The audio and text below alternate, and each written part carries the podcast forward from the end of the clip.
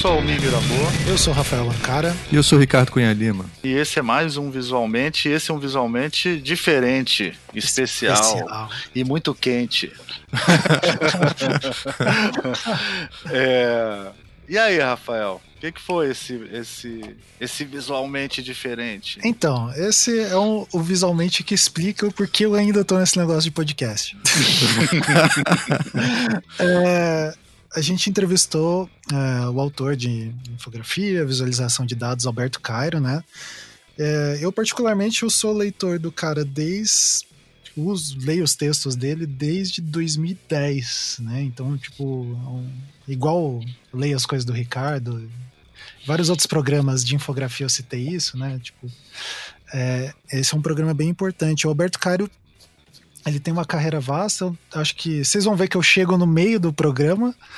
Ah, Exatamente. Cheio de emoções. Cheio assim, de emoções, né? É, mas, assim, eu não lembro se vocês comentaram isso no começo. Caso não tenham comentado, quem está ouvindo a introdução vai ouvir de novo, né? É, o Alberto, ele trabalhou aqui no Brasil na revista Época, né? Mas antes disso, ele tem uma carreira é, vasta, né? De produção de infografia, é, visualização de dados e também a carreira como professor ensinando isso, né? Então ele tem é, é ele equilibra bem os dois lados, né? Exato. O, tem um curso a prática com a teoria. Um curso clássico dele lá que era uh, no Knight Center, né? Que era um mock, um curso online, tipo bem antigo. Fiz, nem lembro em que ano.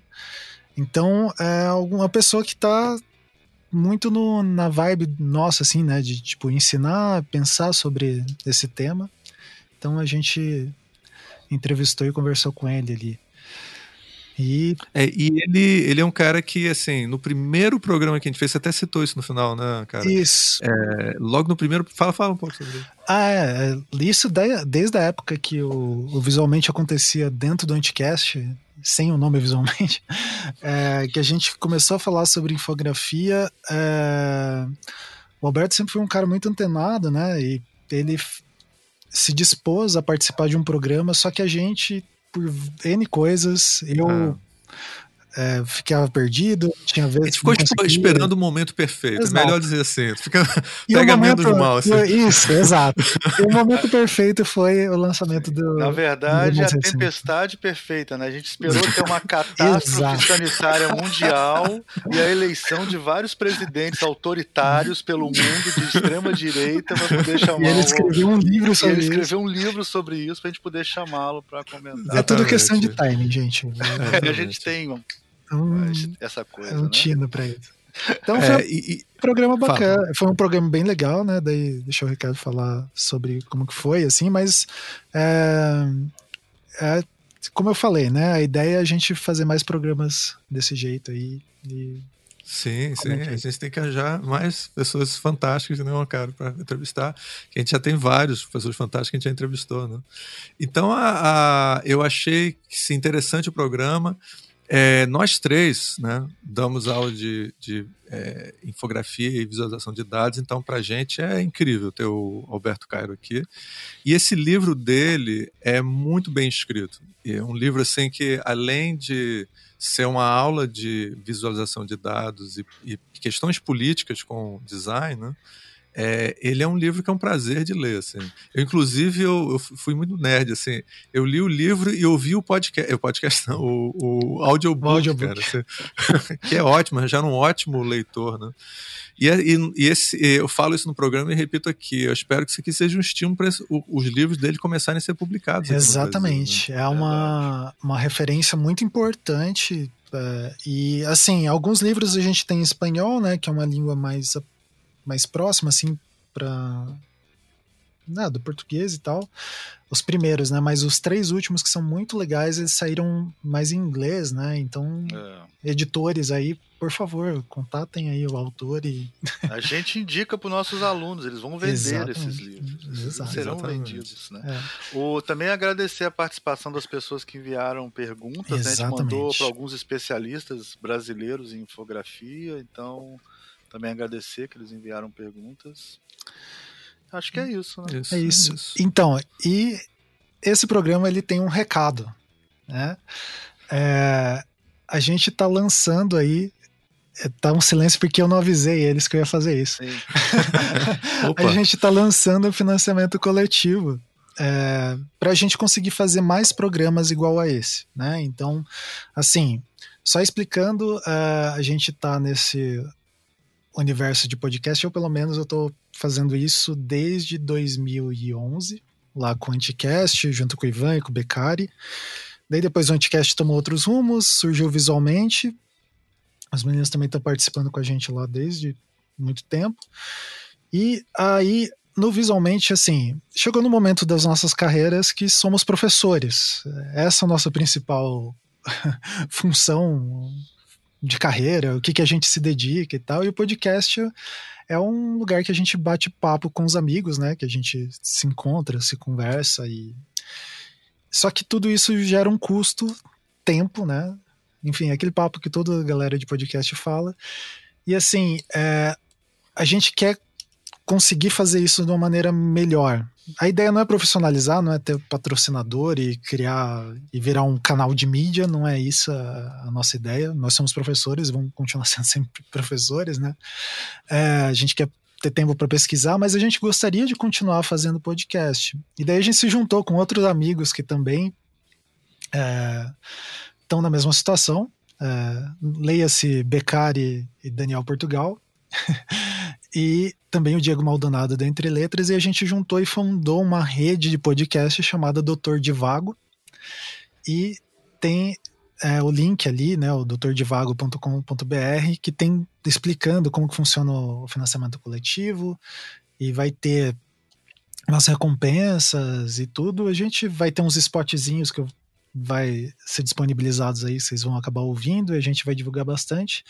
É uma a gente está juntando, propondo para juntar dinheiro para um ano, tá? Para garantir os anos do podcast. Então não vai ser uma coisa que você doa todo mês, né? Então é a gente quer juntar. A gente não é vai fugir. A gente tá pensando em acabar com esse negócio. Né? A gente tá então, pensando em fugir do país, então a gente precisa assistir. não, então, a... Vai ser assim: vocês, na verdade, estão assistindo os últimos programas do Visualmente. Depois da do, do, do, financiamento curitivo, pode ser que dure mais um ano. É mais ou menos essa a lógica.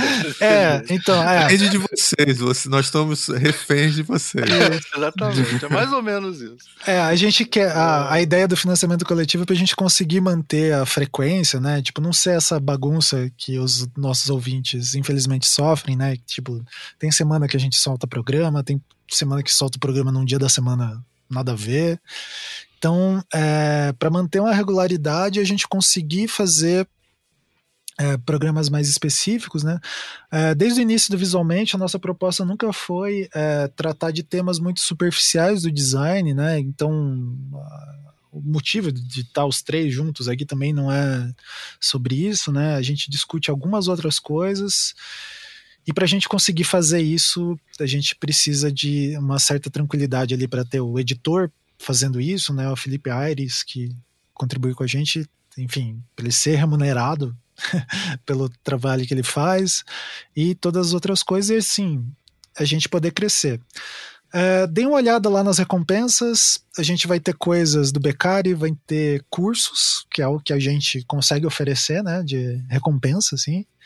Uh, cursos específicos, inclusive vai ter um de infografia ali, já dando um spoiler. Opa. E vai ter também é, coisas que a gente vai entregar, enfim, livros, e então dê uma olhada lá das coisas que tem a ver com Não Obstante, que é o podcast do Beccari e do Daniel, que já participaram várias vezes aqui, né? São nossos amigos. E do Diego, que tem o Entre Letras, que sai aqui é, esporadicamente, é, mais por culpa minha do que do Diego. O Diego já gravou duas é temporadas. É ele, ele é um cara ultra exato, assim, né? Então uh, o, o, eu me responsabilizo. e essa, esse financiamento coletivo vai ajudar a gente a crescer e já tem um programa novo surgindo aí, um outro podcast, alguns outros podcasts que vão surgir se a gente tem pilotos deles, né? E se der certo o financiamento coletivo, a gente vai botar pro ar. E quem ajudar no financiamento coletivo lá, tem as categorias, vai receber esses podcasts antes. É, Beleza? Tem toda uma estrutura lá, o, o o Ankara fez um mestrado em catarse. Eu fiz. Ricardo lá. se você não. Se você não. Pelo menos você pode escrever um artigo científico depois. É, tem, eu fiz gráficos e é, uma análise estatística quase da, do porquê que tem que ser lá para justificar. Então tá, vocês vão gostar, vocês vão gostar. E se não gostarem, gente? E se não gostar, daí, gente. Aí. A gente, é. a gente Sei se lá. você estiver no Rio, você fala com o Almir, aqui em Recife, é, você me procura, tá? Se estiver em Curitiba, é, fala com que, não, não, fala comigo, é Curitiba, pô. Falar é, Curitiba não fala. É você pode vê-lo à distância. É, pode me ver à distância. Dentro então, de uma capa de chuva, né? Debaixo de um guarda-chuva. Isso, é. Daí então, fiquem com o programa e é isso.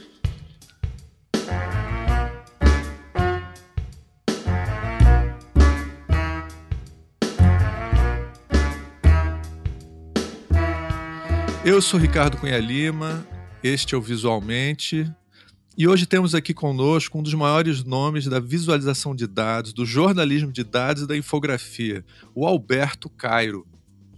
E aí, Alberto... Ricardo, tudo bem? Muito tudo obrigado, ótimo. por, obrigado por me convidar, viu?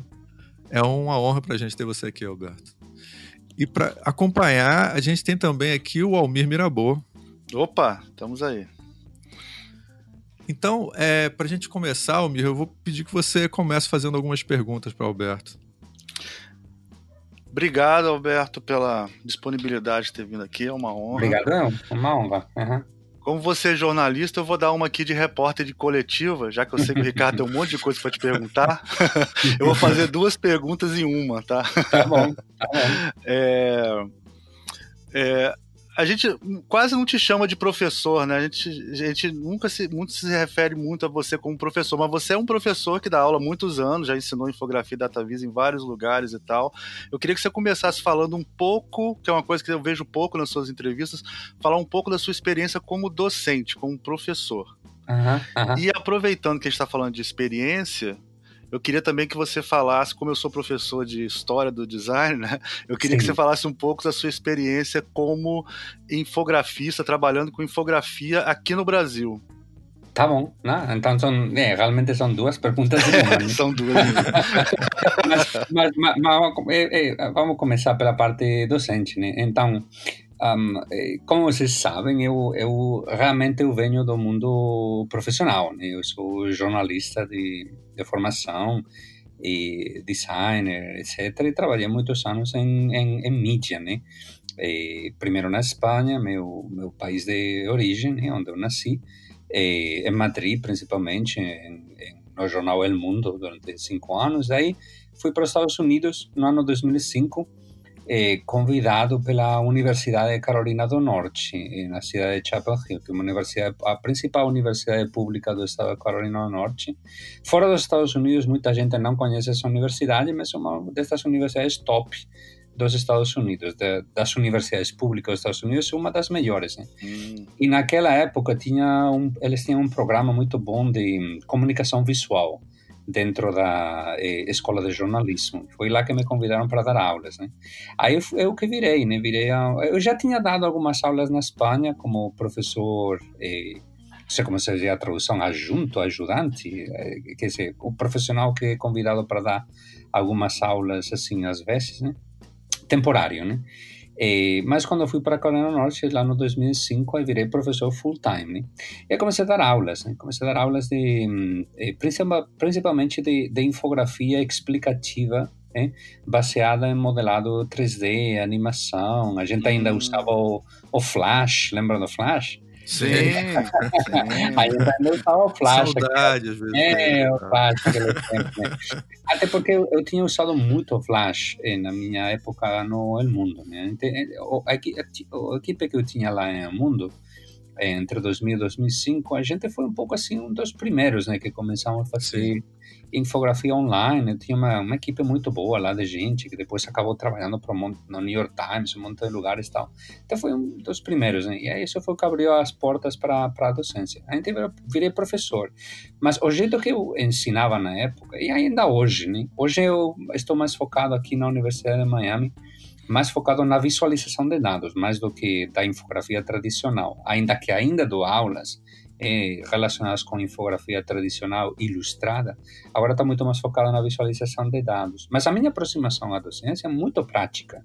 Sim. Quer dizer, eu, eu ensino como fazer as coisas. Eu sou Sim. o que se chama aqui um professor da prática profissional. Quer dizer, eu ensino, ensino logicamente, um, fundamentos eh, científicos, teóricos da visualização de dados, né, per percepção, tal, como você escolhe se usar um gráfico de barra ou um gráfico de linha, tem muita ciência por trás disso, tem muita pesquisa feita.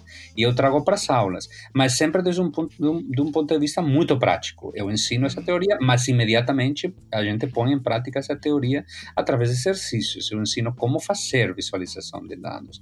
E ao mesmo tempo continuo sendo profissional. Eu tenho, tenho minha própria eh, empresa pessoal, eu continuo fazendo consultoria, continuo construindo visualização de dados para clientes.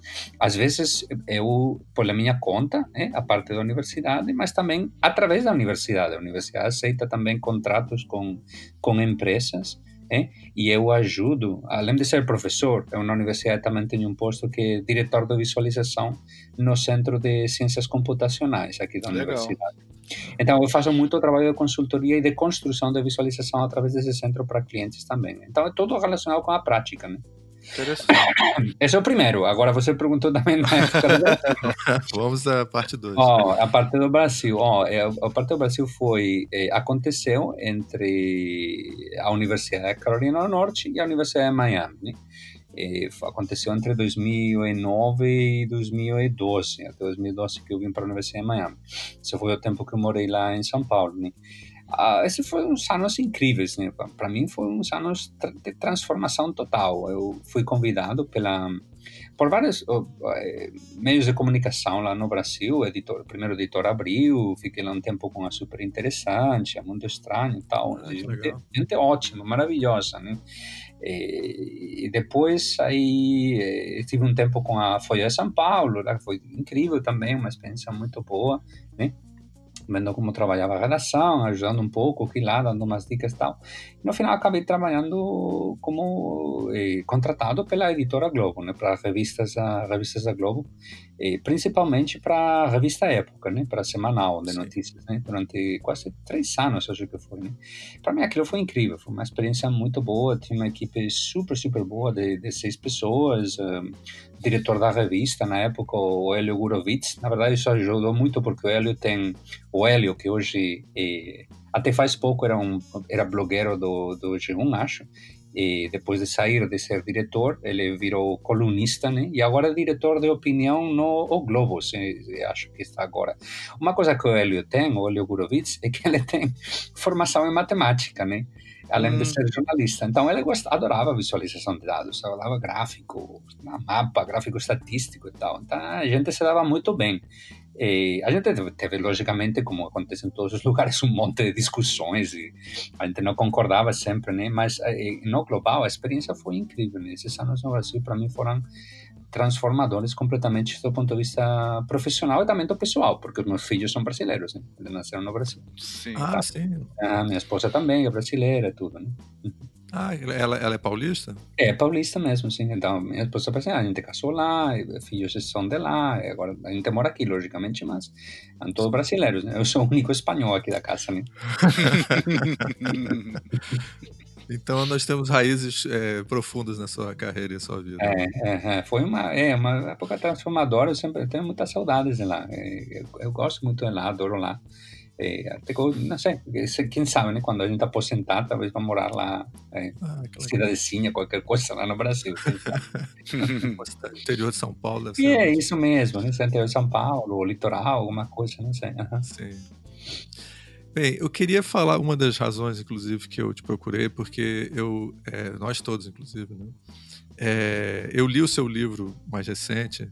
É, você, aliás, eu li todos os seus livros. Aliás, quem está na área de visualização de dados é muito difícil uma pessoa que esteja bem informada que não tenha lido todos os seus livros. Né?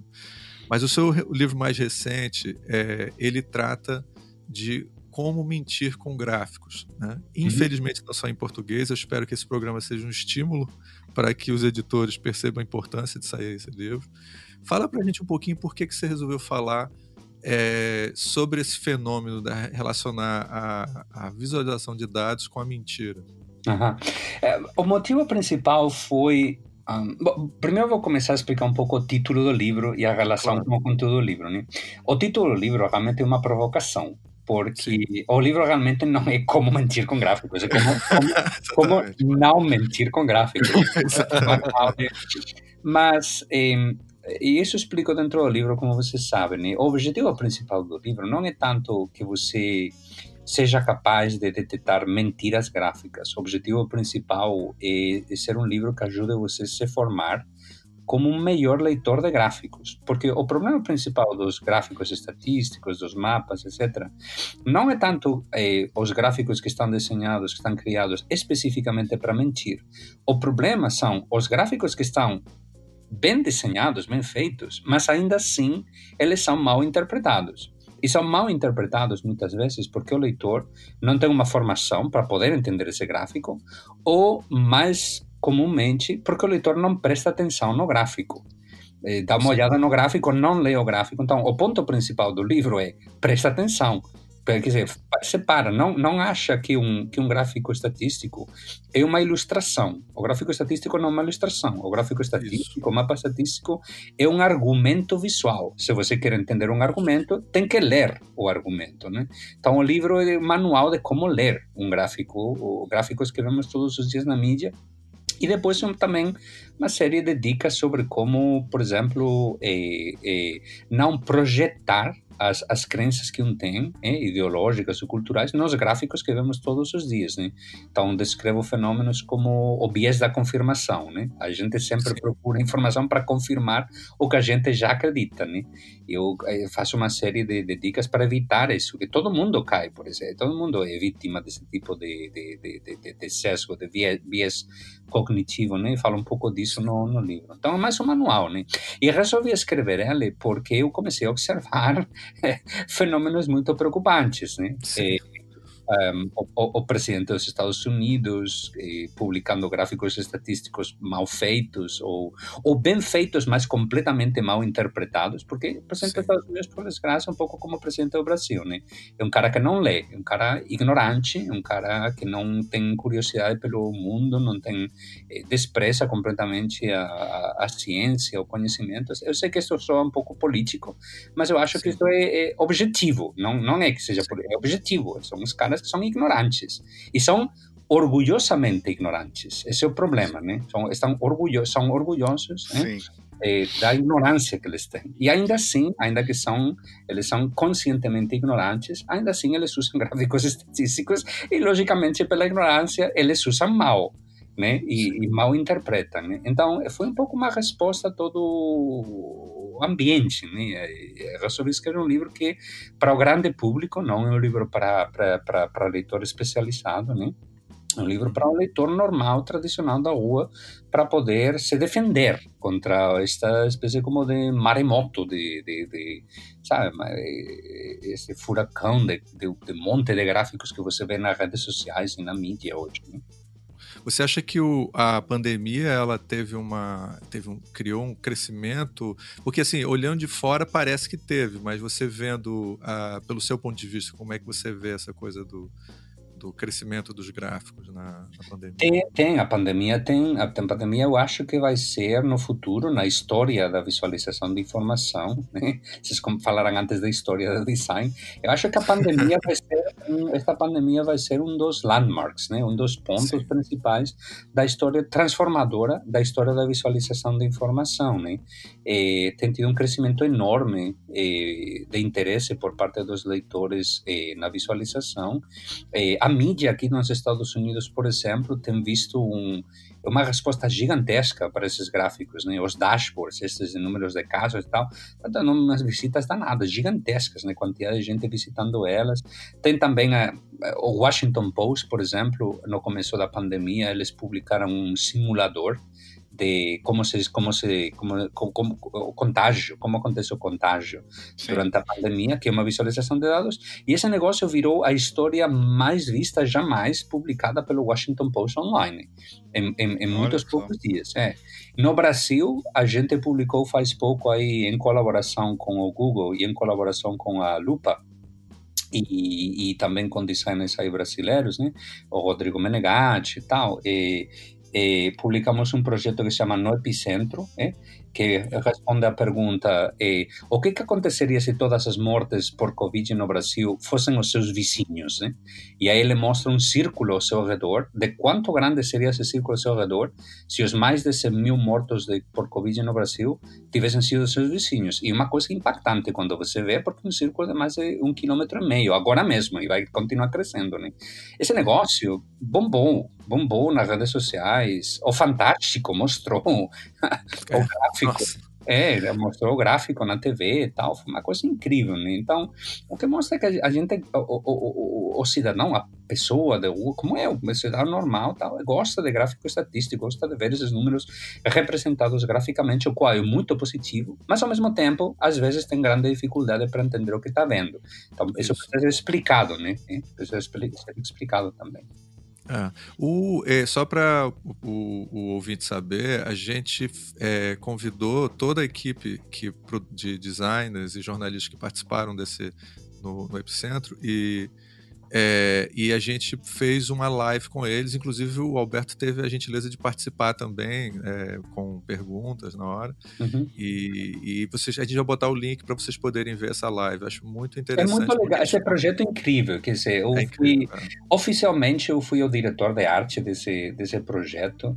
Mas no final o projeto ficou nas mãos delas. Eu o único que fazia ah, cada semana durante o desenvolvimento do projeto era conversar, conversar com a equipe, né? com, com o Tiago, com o Rodrigo e tal, a equipe de desenvolvimento, o povo da Lupa também lá, e dar umas dicas, dar um feedback aqui lá.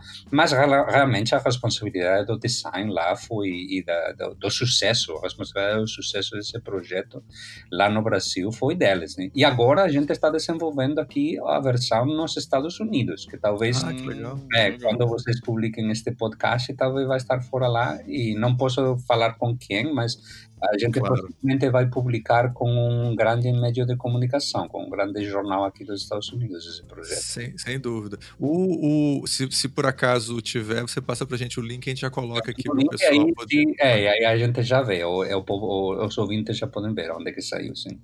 Ah. Uma coisa interessante desse grafo é que ele, ah, e a gente debateu muito isso nele, fez outros debates, inclusive com outros designers.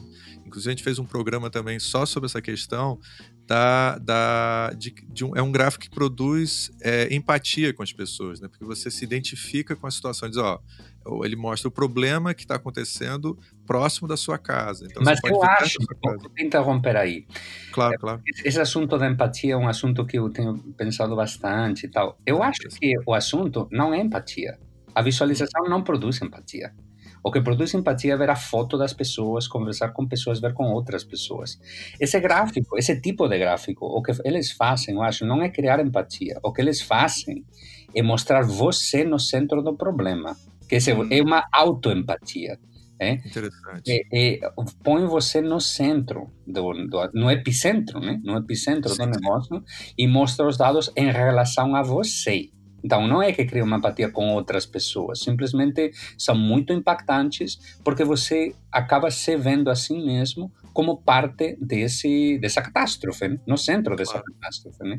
Eu, eu chamo isso, na visualização, a camada do eu, né? É, aonde eu estou neste problema, aonde eu estou nestes gráficos, né? É como quando você faz um gráfico, sei lá, da, da curva da distribuição de riqueza num país, né? Você mostra quantas famílias tem quanto dinheiro, tá? Mostra o percentual de famílias em cada um dos eh, em cada um dos, dos, dos grupos de, de, de, de, de riqueza e tal.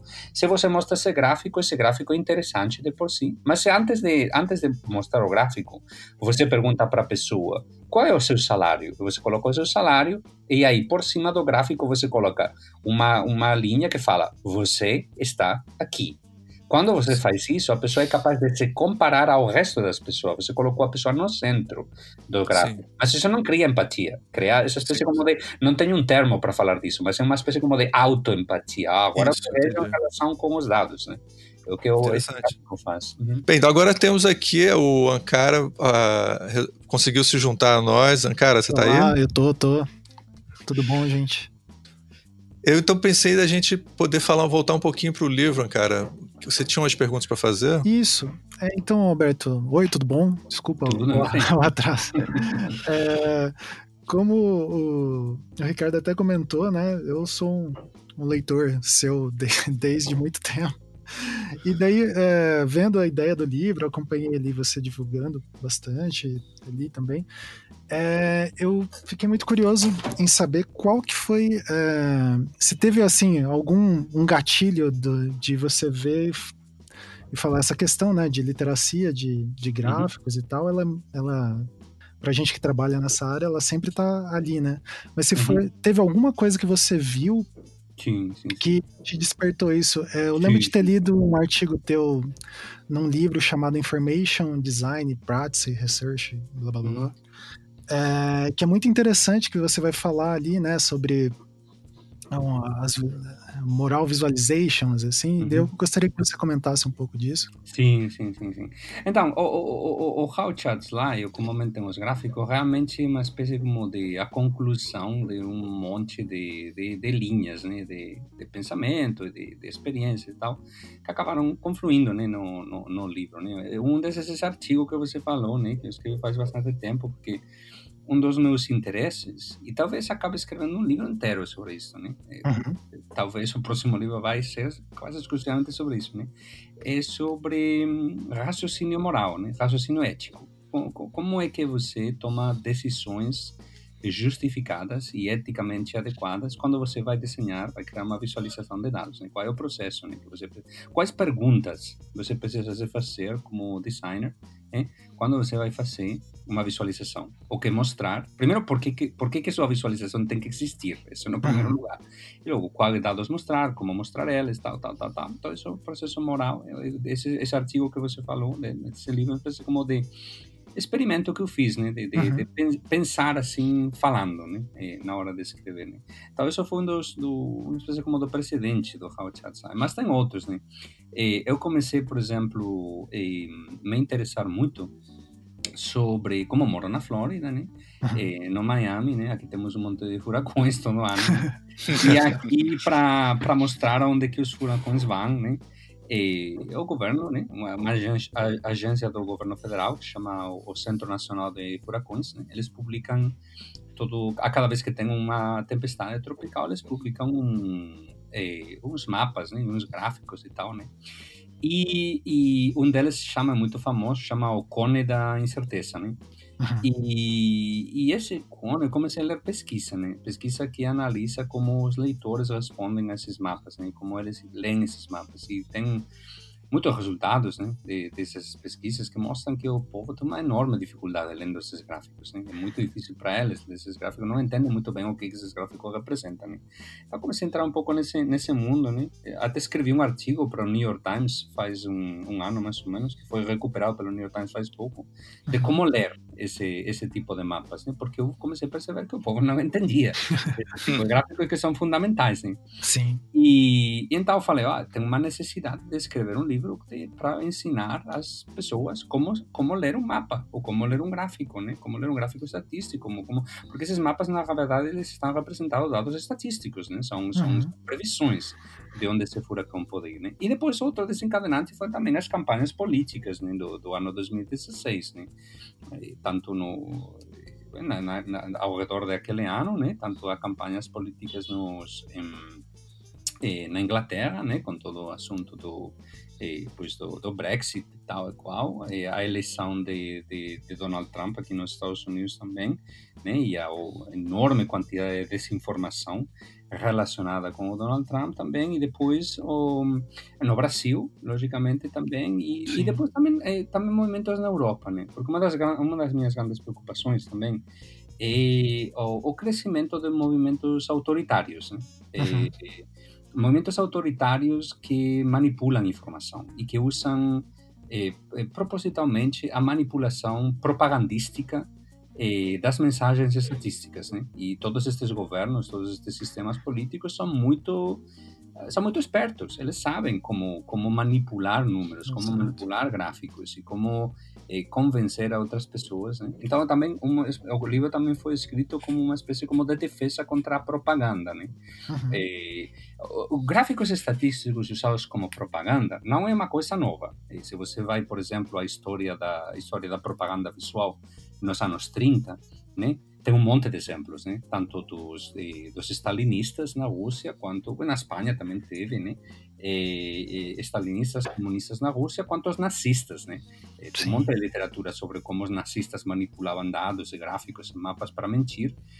Só que o que acontece é que hoje a propaganda é muito mais sofisticada, né? E quando você vê os gráficos que os nazistas usavam para mentir à população, você vê hoje e fala como, como é que o povo eh, acreditava, né? acreditava nessas ideias. E o que eu, o que eu explico no How Chats Lie é que a propaganda, a luta contra a propaganda eh, por parte das pessoas é uma espécie como carreira armamentística, existe essa expressão em português, an arms race, que é como as defesas que você tem que construir têm que ser adequadas para o nível de sofisticação dessa propaganda. Quer dizer, no, faz 80 anos, né, ou 90 anos, nos anos 30, o nível de compressão das pessoas era muito menor do que hoje. Então, o nível da propaganda daquela época também era muito menor.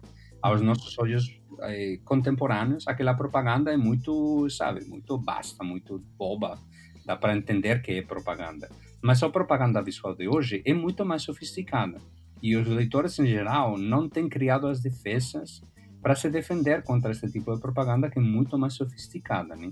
Então o livro é uma espécie como de ajuda também para preparar os leitores para se defender contra a propaganda visual e estatística contemporânea usada por este tipo de esse tipo de novos movimentos políticos que estão aparecendo em todos os, por desgraça, em quase todos os países nos que eu morei, ou que, ou que, os que eu me preocupo, né? O, o, aproveitar que a, a, infografista Renata Steffen, que trabalhou muitos anos para a Editora Abril e é super interessante, Mundo Estranho, é, a gente fez uma entrevista, inclusive, recente com ela e a Tatiana Teixeira. É, ela, ela queria. Ela, a gente, na realidade, perguntou para vários infografistas e design de informação se eles tinham perguntas para você aqui no Brasil. E ela, ela queria saber o que, que ela, como ela via, a, como é que você via essa coisa em relação à eleição com Bolsonaro e a Haddad, se o, essa, a maneira como eles apresentam, apresentam a informação não tem semelhanças com o que tem, você falou tem, sobre, tem. sobre o hum. Trump. Tem, tem, tem. Um, do, um dos exemplos que aparece no, aparece no, no How to Slide, como você sabe, é o mapa político dos Estados Unidos, né? Uhum. E, que geralmente é um mapa a nível estadual ou ao, ao nível de condado, né? E colorido com, com vermelho ou com azul eh, dependendo de se cada área votou majoritariamente pelo Partido Republicano ou pelo Partido Democrata. Né? Então, mapa é só, só, lembrar que o vermelho, vermelho, é o contrário lá, né, Alberto? Sim, aqui, é, é, o ver... é, aqui vermelho, a vermelho é a direita e azul Isso. é a esquerda, né? basicamente, é, o Partido Liberal. Né? E no Brasil é ao revés, o vermelho é esquerda e azul é direita. Né? Então, está invertido. Então, então, o que acontece quando você vê o mapa dos Estados Unidos é que você vê um, um oceano de vermelho e umas, uma espécie como de manchinhas pequenininhas das coisas. parece que o Partido Republicano é gigantesco, né? Que é uma espécie como de, sabe, um movimento. E, na verdade, quando você vê os números, é, o, o, o voto, eu, eu, falo no livro, né? O Donald Trump recebeu 46% do voto, a Hillary Clinton recebeu 48%. Ela recebeu mais, mais votos que o Donald Trump. Né?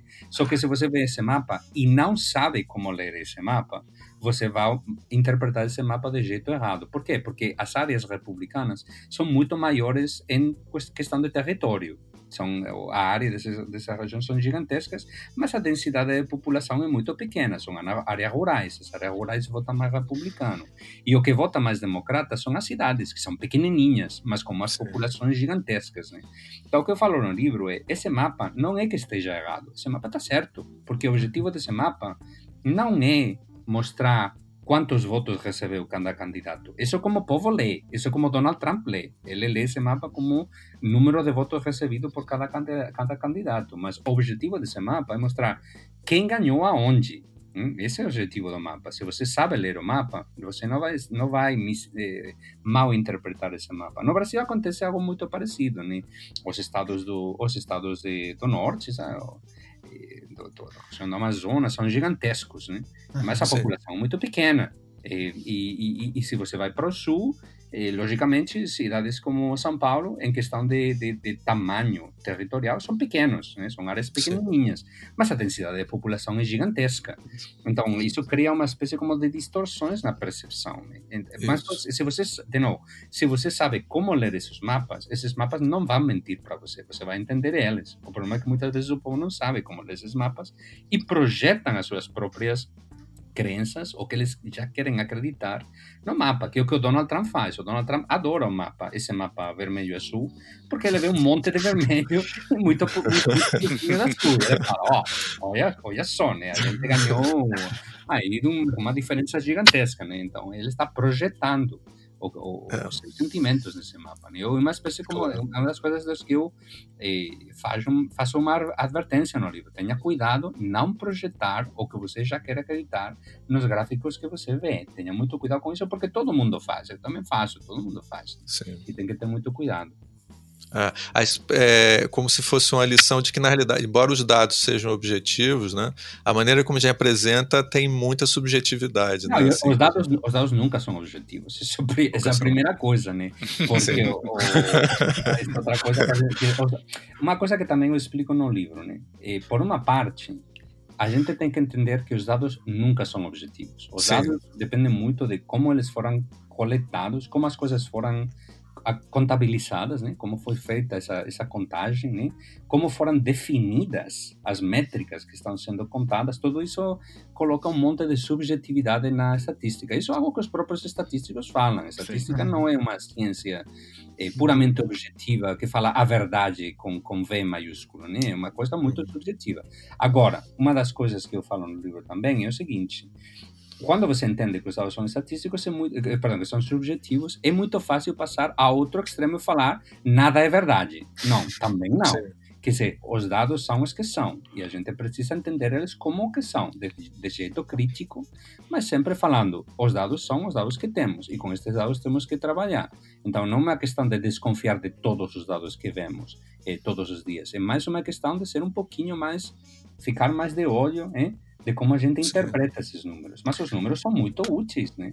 Ó, tem, um, tem por sinal, uma, uma dica aqui nos Estados Unidos, né? Um, eh, fala em inglês é um, It's very easy to lie with statistics. É muito fácil mentir com estatísticas. Né? Uhum. Mas por, pelo outro lado, it's much easier to lie without statistics. É muito mais é. acho, acho, acho, ótimo, né? É genial.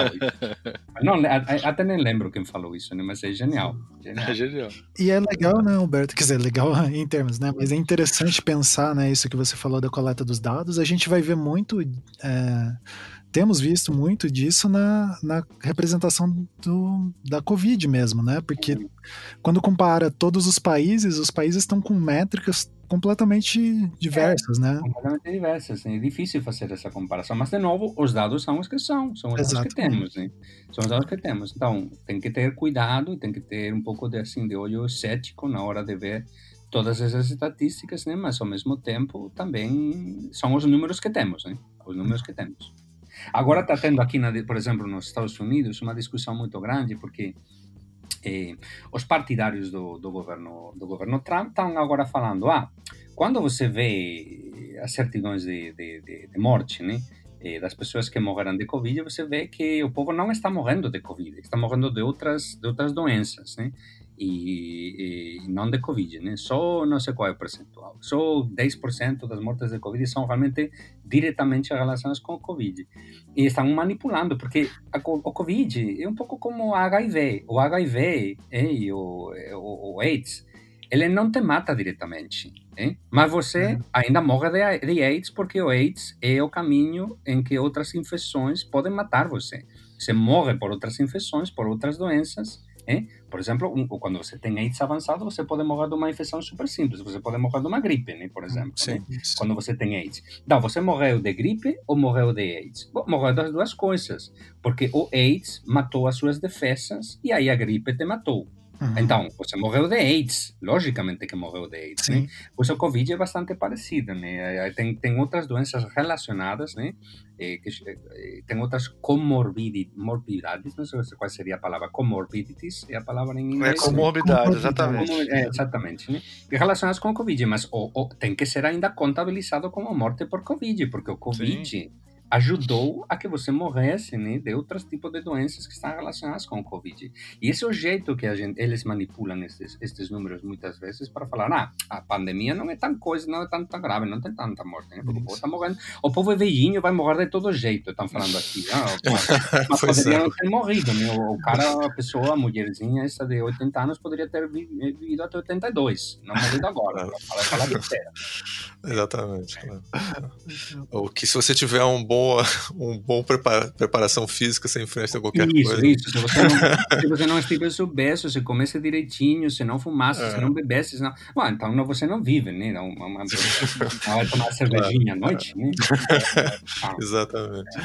É, é, eu ah, só comentar assim que esse livro tem muitas dicas práticas, né? Você também você entra nas questões, você dá um, uma dá aulas também de DataVis, então acho que é um livro que ele é bem completo, eu achei, em vários aspectos. Ele não é só analisando, mas também ele propõe é, como, como fazer as coisas, acho um pouco. Ele tem uma visão prática também. Uhum, a pessoa uhum. pode aprende sobre data viz também com ele. Uhum, uhum. estou correto, né? Sim, sim, sim, porque eu, eu queria, eu falo no livro diretamente, né, que o primeiro passo para virar designer de visualização é ser leitor de, de visualização. Isso. Então, e, e, e, o fato de você virar e aprender a apreciar, a gostar de ler visualização de dados, você já se empolgou para se transformar depois em designer profissional de visualização, que realmente é o passo seguinte de pegar umas, uns tutoriais, né, umas ferramentas e tal, e começar a aprender e começar a praticar, né?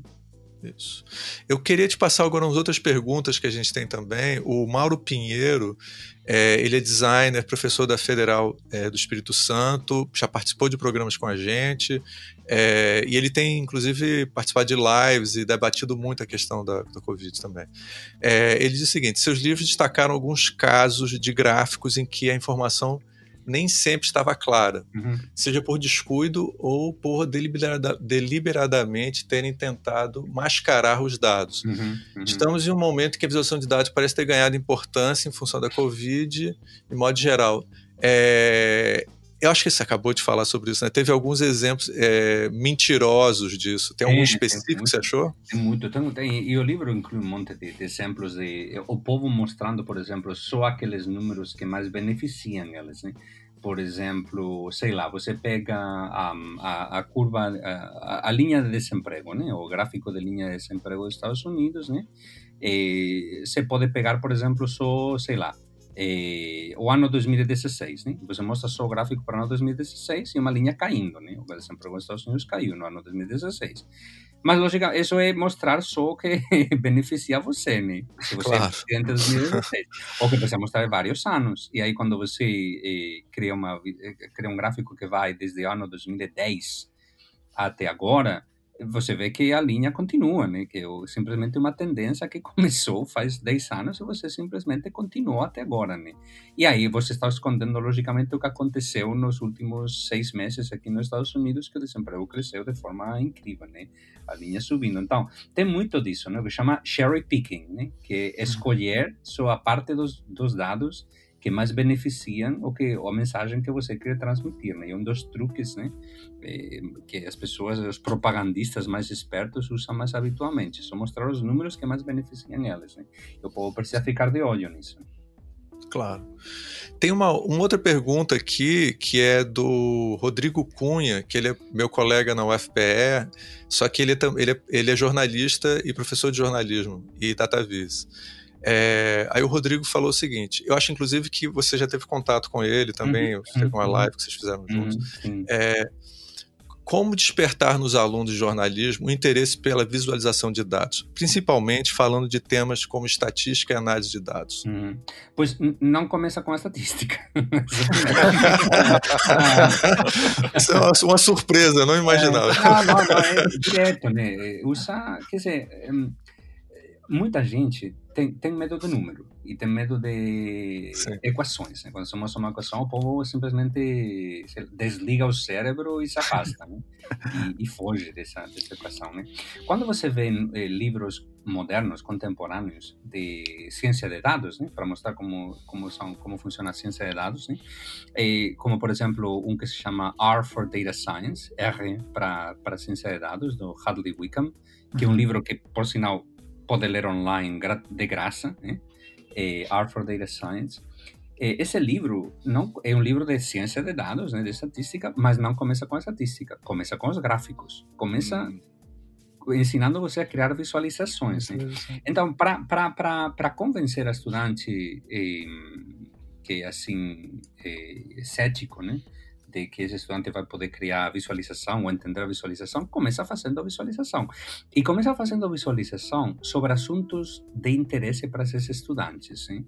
Uhum. Sei lá, em vez de visualizar, sei lá, pobreza no mundo, desemprego, esse tipo de coisas que são super importantes, mas que talvez pode ser um pouco, sei lá, entediado, tal. Tá? Começa por coisa, por, por visualizar coisas tipo relacionadas com cinema, né? Números de box office, né? Eh, orçamento dos, dos filmes ou coisas relacionadas com a música, né? Hoje tem, por exemplo, muitos projetos, né? Eh, que visualizam eh, o número de palavras e a frequência de palavras eh, nas canções, né? Você pega um gênero, sei lá, eh, hip hop, eh, rap, Sim. aqui nos Estados Unidos, né, tem vários projetos que visualizam a frequência de palavras, as palavras mais comuns, né, uhum. e, e, a riqueza do vocabulário também de diferentes artistas, né, e você consegue visualizar quem é o artista que usa mais palavras, maior variedade de palavras, menos variedade de palavras, tal. É super interessante se você gosta desse gênero musical, né. Então, começa com, com, com, com visualizações e análises de dados que sejam sobre assuntos que estudante goste, né? relacionados com a vida com a vida deles. Né? Tem outro um projeto maravilhoso, né? Este o, o de hip hop que acabei de falar agora, ele foi feito por uma eh, uma publicação que chama The Pudding com dois Ds, The, The Pudding. É. Então, The Pudding também tem um tem outro projeto que é eh, sobre o tamanho dos bolsos das calças das pessoas. Né? Da, e, então, aí eles comparam o tamanho, eles mediram um monte de, de, de calças, né? de mulher e de homem, né? pegaram uhum. uma amostra né? e mediram né? manualmente, com uma, é, usando uma régua e tudo e tal, e mediram, coletaram esses dados manualmente e criaram os gráficos para demonstrar que eh, calça de mulher tem bolso muito menor do que calça de homem, coisa que, coisa que a gente já sabe, né? em geral, Sim. mas eles demonstraram estatisticamente. Então, é, cria projetos desse estilo que são divertidos, né? São, esses são muito divertidos. E aí usa esses projetos para explicar conceitos estatísticos básicos, começa com estatística descritiva, né? Por exemplo, no caso do as palavras de hip hop, né? Você pode usar esse projeto para explicar coisas tipo o que que é uma média, o que que é uma mediana, o que que é uma desviação típica, o que promédio, o que que é um é, desviação estándar, creio que é o eh, standard deviation, né? Ah, é, desvio padrão, né? Desvio padrão, isso, não, o termo em português às vezes não, não chega não, na minha cabeça. Não, não fique Standard deviation, o que que, sabe, pode explicar conceitos de estatística descritiva quando, a ver, vamos, vamos ver, o, o ponto é, sempre explica estes conceitos complexos de estatística usando exemplos concretos, nunca abstração. Eh, começa com exemplos concretos e do exemplo concreto, daí vai para a abstração, abstração. Explica o, o assunto mais abstratamente depois de mostrar como ele é aplicado no mundo real. Né? Como ele é aplicado no mundo real. Porque a dificuldade, muitas vezes, em aula de matemática, um dos motivos, eu acho, porque o povo tem medo de matemática, e, e, por extensão da estatística, é que muitas vezes é muito difícil ver a aplicabilidade de todas uhum. essas ferramentas à vida real. Então começa com isso, começa com a aplicabilidade. Né? Olha que legal este assunto. Né? E depois mostra histórias jornalísticas. Né? Olha que legal o que, que fez aqui o Folha São Paulo, o Estado de São Paulo, tal, com esses números. Né? E, e olha que não é tão complicado. Né? Mostra também como reproduzir algum desses gráficos estatísticos publicados pela mídia nacional através de ferramentas de graça. Né? Tem um monte de ferramentas gratuitas hoje que qualquer pessoa pode usar e que você pode aprender em literalmente 15 minutos. Né? Então, pega os dados e mostra ao estudante que realmente isto não é mágica, né? que é uma das pontos que eu faço no, no começo das minhas aulas, porque muitos dos meus estudantes não, não, não, não vêm de, de um sabe, de um background em estatística, não? então são jornalistas tal, e às vezes são um pouco céticos. Então, nas duas primeiras aulas eu mostro para eles, ó, eu, se eu aprendi a fazer, você vai aprender a fazer também. Todo mundo pode aprender a fazer. E olha que fácil é. Aqui tem os números, aqui que tem a ferramenta, aqui como usa a é ferramenta, cria o gráfico. E aí ele abre os olhos, ele fala, na verdade não é tão complicado dar esses, estes primeiros passos, né? E aí você empolga o estudante, fala, não, não tá complicado, né? O cara fica emocionado, né? Fala, que legal, vou, vou, vou continuar tentando, né? Então, mostra através da prática, né? Essa, essa estratégia que você comentou, ela é muito interessante. Tem até um autor, acho, imagina você deve conhecer o Andy Field, né? Ele tem os livros dele sobre estatística, ele geralmente puxa alguma coisa de música, né? Tem algum exemplo de quadrinhos, é uma coisa bem interessante, assim, de aproximar realmente, né, do, uhum. Do, do, aluno esse universo, porque, assim, é... e daí acho que isso entra numa outra questão que eu ia perguntar para você, é... no teu livro você comenta dos vieses cognitivos, e eu achei bem interessante, assim, foi uma... Hum. uma talvez uma das primeiras leituras que eu fiz, que eu vi, que começava a citar isso e relacionar isso com as visualizações, né? Uhum, uhum. Então, o viés clássico lá, dando, é, a confirmação. A confirmação, né, que você comentou. Tem os, os, números, né, que a gente tem a tendência de achar que os números são maiores ou menores, a gente perde uhum. referência. Uhum. E daí, é, eu queria ouvir um pouco de você, o, o que você pensa a respeito de enquanto o pessoal que produz essas hum. visualizações, né? Se tem como a gente criar nudges ou coisas para evitar, né, cair nesses. Sim, sim, sim. sim. É, uma, das, uma das coisas de, de, de, ter lido bastante sobre estes eh, viés, viés cognitivos e os sesgos e tal, cognitivos e, e literatura sobre percepção, é que você aprende que é impossível uma pessoa evitar esses problemas. Você não vai conseguir evitar 100%, não vai conseguir. Mas você pode se policiar. Você consegue não evitar 100% do tempo, mas consegue evitar 75%, 80% do tempo, né? E isso, é, isso já é uma, um avanço, né? Isso Sim, já é um avanço, né? E uma das coisas que... Tam... Então, eu hoje, por exemplo, quando eu vou ler um gráfico, eu realmente leio esse gráfico. Leio com calma, hum. tento ler com calma, ainda assim acabo fazendo erro, né? Mas aí, tento me parar, tento me policiar, não confiar nas minhas intuições, né? Sempre prestar atenção nas coisas que estou lendo, porque, de novo, estou muito ciente de que esses problemas cognitivos são coisas que acontecem com todo mundo, porque simplesmente formam parte da, da arquitetura mental que todo é. mundo tem dentro da, dentro da cabeça, né? tem que ter muito cuidado e aprender sobre essas coisas. Mas, ao mesmo tempo, desde o ponto de vista do design, também é muito útil, porque você pode aprender também sobre como algumas coisas, alguns tipos de mensagens são sistematicamente mal interpretados pelos leitores. E aí você pode se antecipar. Se você publica um gráfico, um tipo de gráfico, que você sabe que um, os leitores, muitos leitores, vão interpretar mal, de jeito errado, você pode colocar uma advertência nesse gráfico. Né? O gráfico clássico é o gráfico de dispersão, né? o scatterplot. O gráfico de dispersão, que é um gráfico que é usado para mostrar a correlação, a associação entre duas coisas, entre duas variáveis. E esses gráficos de correlação muitas vezes são mal interpretados como gráficos de causação. Né?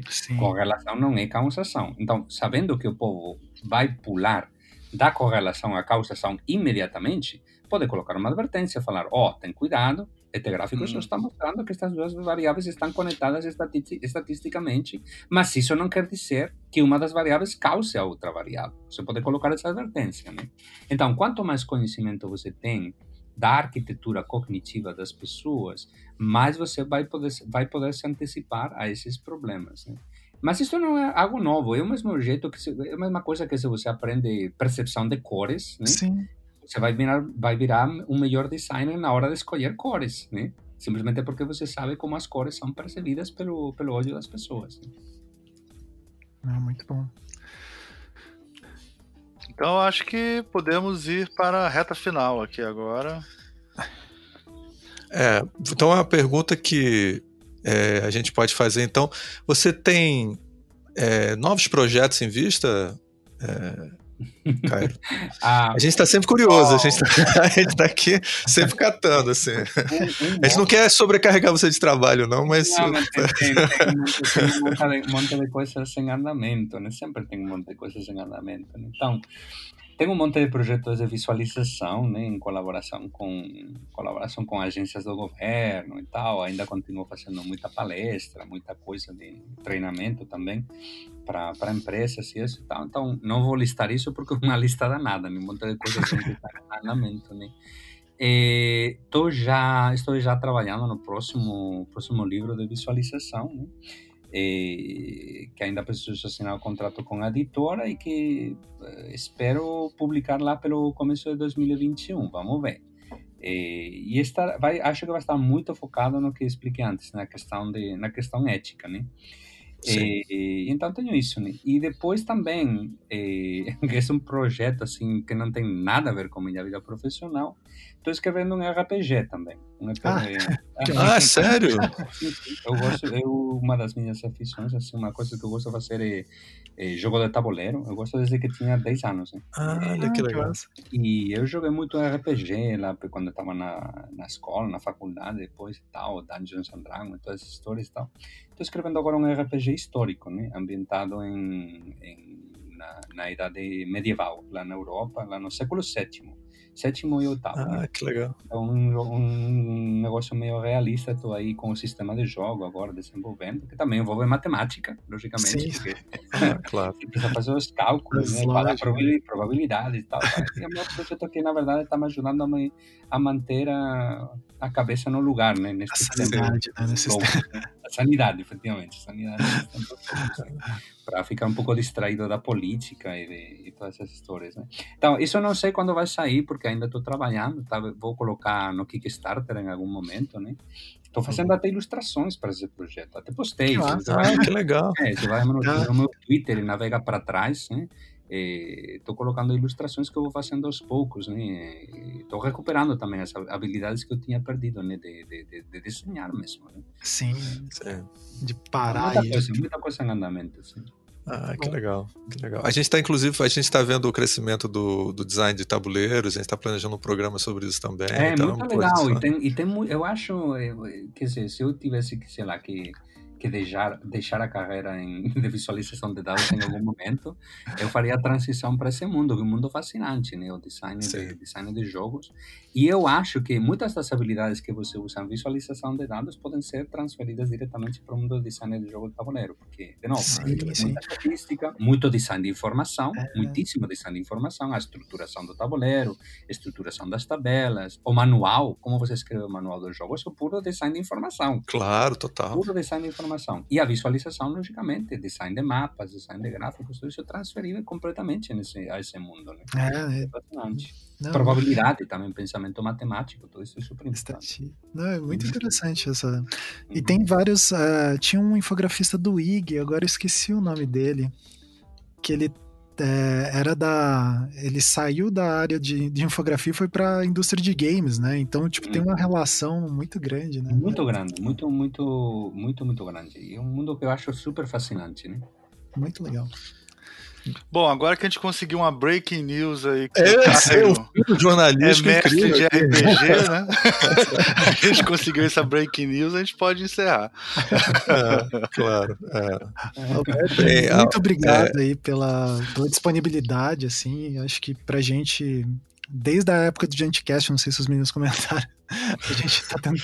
É, é não é é, deixando bem claro, não é por culpa do Alberto, é mas por organização nossa que a gente nunca conseguia marcar é, uma coisa com ele. Obrigado, eu, viu? Um prazer. Um prazer é muito, muito bom poder ouvir você falar sobre as coisas que a gente sempre lê de você, então, muito legal. Muito obrigado de novo, cara. É, a gente agradece e a gente tem a nossa, o nosso final tradicional, que a gente dá um tchauzinho, Alberto. Pro, Todo mundo pro... junto.